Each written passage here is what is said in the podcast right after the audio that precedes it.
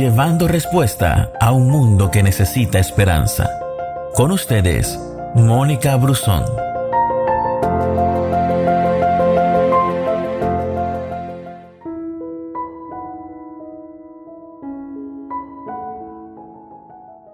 Hay un versículo en la Biblia que es muy importante porque nos ayuda a mirar a las otras personas como Dios quiere que las miremos. Y se encuentra en Marcos capítulo 6 versículo 34.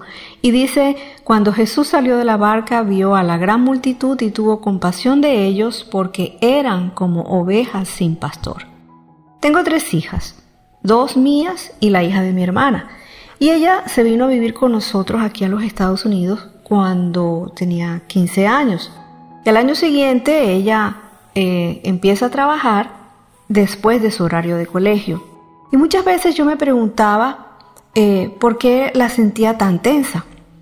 Sin embargo, una tarde que la llevé a su trabajo, cuando la vi bajarse y, entrar, eh, ese día Dios trajo a mi pensamiento un recuerdo. Me dijo, ¿te acuerdas cuando tú tenías su edad y salías a trabajar y además estudiabas?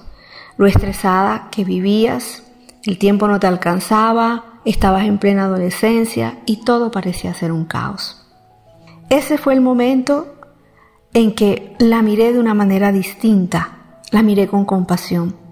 Ella ha sido la hija con la cual Dios me ha preparado para caminar con las otras dos. Con ella he ganado experiencia y también la seguridad en mi corazón de que más que mis hijas son del Señor. Y Él las usa para prepararnos y para enseñarnos. Y la mejor manera de saber si estás viendo la vida desde la perspectiva de Dios es ver la manera en que ves a las otras personas. Madurez espiritual no es saberte eh, eh, la Biblia de tapa a tapa o cada cuánto vas a la iglesia o en cuántos ministerios sirves o si diezmas, ofrendas u horas, sino madurez espiritual es cómo tú te relacionas con los demás, cómo los ves, porque el Señor nos ha dejado un evangelio de amor. La pregunta hoy es, ¿cómo crees? Un ejemplo, que ve Dios a tu esposo, lo ve amoroso, lo ve íntegro, lo ve merecedor del perdón. ¿Tú lo ves así? ¿Lo miras como Dios lo ve? ¿O a tu esposa? ¿O a tus hijos? ¿Qué pasa cuando alguien camina cerca de ti y te roza en la tienda? O aquella persona que se te atraviesa en el tráfico, que es imprudente, o aquel que te pide en la calle eh, dinero o una limosna porque no tiene que comer, son molestia para ti. Y a tus compañeros de trabajo, ¿son compañeros, enemigos o rivales?